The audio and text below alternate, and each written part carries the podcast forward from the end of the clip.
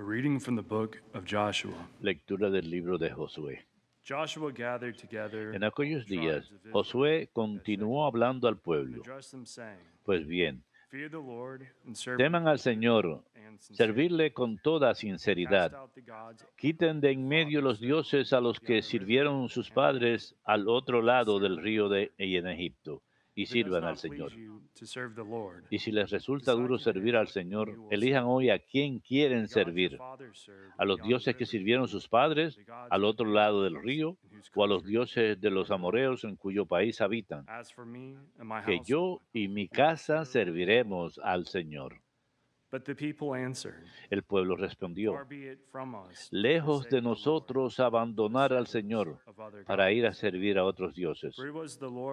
Porque el Señor nuestro Dios es quien nos sacó a nosotros y a nuestros padres de la esclavitud de Egipto, quien hizo ante, nosotros, ante nuestros ojos aquellos grandes prodigios y nos guardó de todo nuestro peregrinar y entre todos los pueblos que atravesamos. El Señor expulsó ante nosotros a los pueblos in que habitaban el país. También nosotros serviremos al Señor, es nuestro Dios. Joshua in turn said to Josué dijo al pueblo, You may not be able to serve no lograrán servir al Señor, porque es un Dios santo, un Dios celoso. No perdonará sus delitos ni sus pecados. Si abandonan al Señor y sirven a dioses extranjeros, se volverá contra ustedes y después de haberlos tratado bien, los maltratará y los aniquilará. El pueblo le respondió, no, serviremos al Señor. Josué insistió, son testigo contra ustedes mismos de que han elegido servir al Señor. Respondieron, somos testigos. Pues bien, quiten de en medio los dioses extranjeros que conservan y pónganse de parte del Señor de Israel.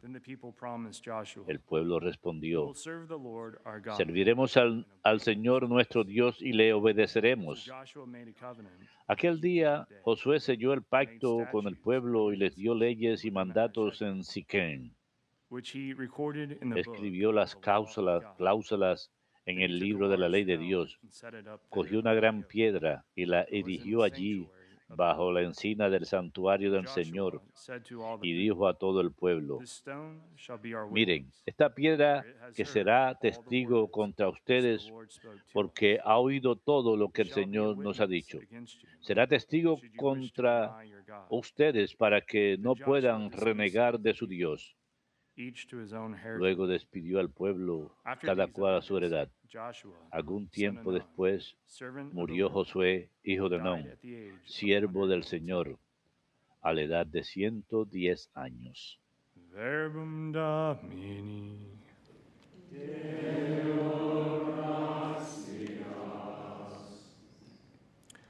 You are my inheritance, O Lord. Tú eres, Señor, mi heredad. Tú eres, Señor, mi heredad. Protégeme, Dios mío, que me refugio en ti. Yo digo al Señor, tú eres mi bien. El Señor es el lote de mi heredad y mi cáliz. Mi suerte está en tu mano. Tú eres, Señor, mi heredad. I bless the Lord who consoles Bendeciré al Señor que me aconseja hasta de noche, me instruye internamente. Tengo siempre presente al Señor. Con. Él a mi derecha no vacilaré. Tú eres, Señor, mi heredad. You will show me the path to life. Me enseñarás el sendero de la vida. Me saciarás de gozo en tu presencia, de alegría perpetua a tu derecha. Tú eres, Señor, mi heredad.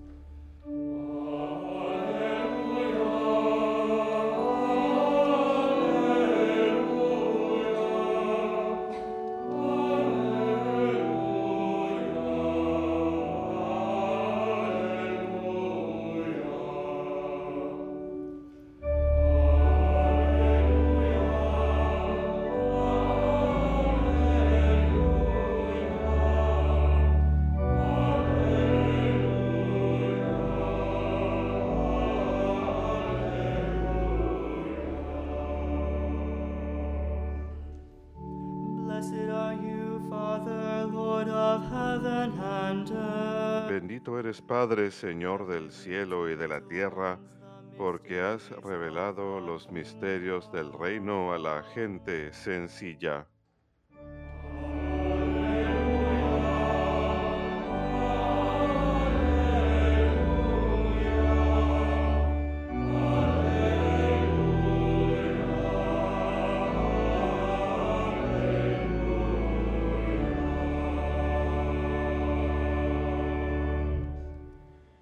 Dominos vobiscum. Lectio Sancti Evangelii secundum Matteum.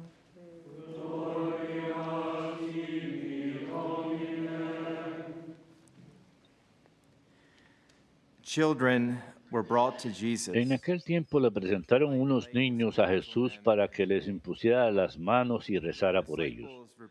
Pero los discípulos le regañaban. Jesús dijo, déjenlos, no impidan a los niños acercarse a mí.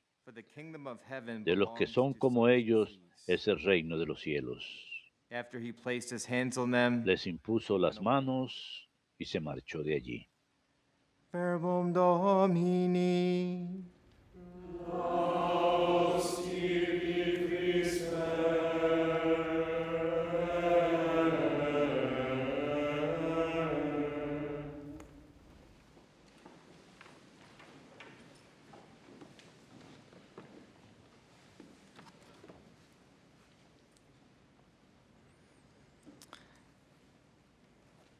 like to invite Me gustaría invitar a aquellos que nos escuchan que están cerca a la celebración familiar de EWTN el próximo sábado, en especial aquellos que viven en Birmingham que, o que no viven muy lejos del blessed Center en downtown. Es un, va a ser un evento muy bendecido, la celebración familiar de Friars un evento de todo el día. Los frailes estarán presentes, aunque probablemente estaremos en el uh, confesionario como la mayoría de las veces, pero será algo maravilloso. Si no tienen planes ya, los invito a que vengan a la celebración familiar de 42nd EWTN para anniversary celebrar el aniversario número founding of 42 EWTN de la fundación de um, EWTN. EWTN. Ya es- estamos entrando en el año 43 de EWTN, el próximo sábado desde las afterwards, 8 there's hasta las be 5 a y después de ello habrá una procesión eucarística. Por las calles de Birmingham. Eh. Será algo maravilloso en lo cual participar, no solamente la misa, sino el tener a Jesús realmente presente en el Santísimo Sacramento en procesión por las calles de Birmingham. Al conocer la historia de Birmingham y al saber lo que the sucedió en Birmingham a lo largo de los años, el movimiento de derechos civiles, el tener al Rey de Reyes en el Señor Jesucristo en procesión por estas calles es So incluso más grande, creo yo. Así que son bienvenidos el próximo sábado. The successor to Moses, Joshua, El sucesor de Moisés, Josué, congregó a todas las tribus de Israel y las preparó para renovar la alianza con el Señor. Las primeras palabras de su discurso nos hablan de la importancia de decidir y adherirse a la alianza, de tomar una decisión y. cumplirla. He says, "Fear the Lord and Dice, teman al Señor y sírvanlo con toda la sinceridad de su corazón. Apártense de los dioses a los que sirvieron sus padres al otro lado del río Éufrates y en Egipto, y sirvan al Señor. Pero si no les agrada servir al Señor. Digan aquí y ahora a quién quieren servir. A los dioses a los que sirvieron sus antepasados al otro día del río. Eufrates o a los dioses de los amorreos en cuyo país habitan. En cuanto a mí toca, mi familia y yo serviremos al Señor. Recuerdo cuando era niño en la puerta de mi casa, una ese tocador, el toca- un tocador de metal que servía para tocar la puerta. En New Freedom, Pensilvania, and It said that verse. y decía justamente ese versículo. We will serve the En Lord." cuanto a mí toca, mi familia y yo serviremos al Señor. Teníamos puesto ese lema frente a la puerta y As for me and my household, we will en serve. cuanto a mí toca, mi familia y yo serviremos al Señor. Y decidir seguir al Señor es una decisión que se renueva a menudo, muy a menudo. La salvación se puede perder. La salvación se puede pisotear. Podemos volvernos contra la salvación. Podemos volvernos contra el. Señor, darle la espalda y regresar a falsos ídolos, a tierras lejanas y hacer nuestra morada ahí. Hacer nuestra morada y habitar entre ídolos. Pero siempre tenemos que regresar al hecho de a quién realmente le pertenecemos y por qué fuimos creados. ¿A quién le pertenecemos? Le pertenecemos al Señor. Somos de Él. Y esta es una decisión que tomamos en realidad todos los días. Puede, puede ser un acto de la voluntad. Cada día, Elegir creer. Incluso antes de salir de la cama en la mañana, elegir creer en este día. Señor, a ti acudo. Hago en ti mi morada. Josué se aseguró de que el pueblo de Israel conociera cuán seria es la alianza. Josué le dice al pueblo de Israel acerca de la gravedad de esta decisión después de hacer una promesa de que ellos servirían al. Señor. Son palabras fuertes. No podrán servir al Señor, dice él, pues Él es un Dios santo, es un Dios celoso, que no perdonará sus rebeldías y pecados, si después de todo el bien que el Señor les ha hecho lo abandonan para servir a dioses extranjeros, Él los castigará y acabará con ustedes. Palabras muy fuertes. Por eso siempre tenemos que permanecer en amistad con Dios, permanecer en estado de gracia. Eso es estado de gracia, la amistad con Dios. La fidelidad con el Señor es algo serio. Cuando decidimos seguir a Cristo, no puede ser a medias, con un pie en su in reino y otro pie en nuestro reino, por decirle así. El Evangelio dice que los padres llevaban a sus hijos al Señor Jesús para que les impusiera las manos. Quizás esos padres habían escuchado al Señor enseñar acerca de quién es el más grande en el reino de los cielos. Jesús llamó que unless pusieran un hijo entre ellos y dijo, amén, os digo, a menos que no sean, a menos que sean como este niño, no podrán entrar al reino de los cielos. Aquel que sea humilde como este niño, ese será el más grande en el reino de los cielos. Y el que recibe un niño como este, en mi nombre, me recibe a mí. Esto es solamente un capítulo antes del Evangelio de hoy. Cuando Jesús impone la mano a los niños, Jesús siempre está enseñando en los Evangelios acerca de la importancia de ser como un niño, de tener dependencia total, como la de un niño, confianza total, como la de un niño. Uno de nuestros empleados acaba de dar Eh, a luz a gemelitos, gracias a Dios, la semana pasada. Y nada más ver la dependencia total de estos gemelitos. Estamos orando por ellos, creo que les dan de alta el día de hoy o mañana de la unidad de cuidados intensivos neonatal, pero nada más ver su dependencia total, y no solamente de los padres, sino de todo el personal médico, los doctores, tienen que ser alimentados por tubos porque fueron un poquito prematuros, no pueden hacer mucho por sí solos, dependen completamente de los demás para recibir ayuda. Nosotros tenemos ese tipo de dependencia, Es una buena meditación cuando fui a visitarlos para bendecir a esos niños y ver su dependencia total. De aquellos que los cuidan. Podrían decir que estos padres en el Evangelio reconocen que Jesús es el Señor cuando les llevaron a sus niños. Los padres no entregan a sus hijos a cualquier persona. ¿Y por qué?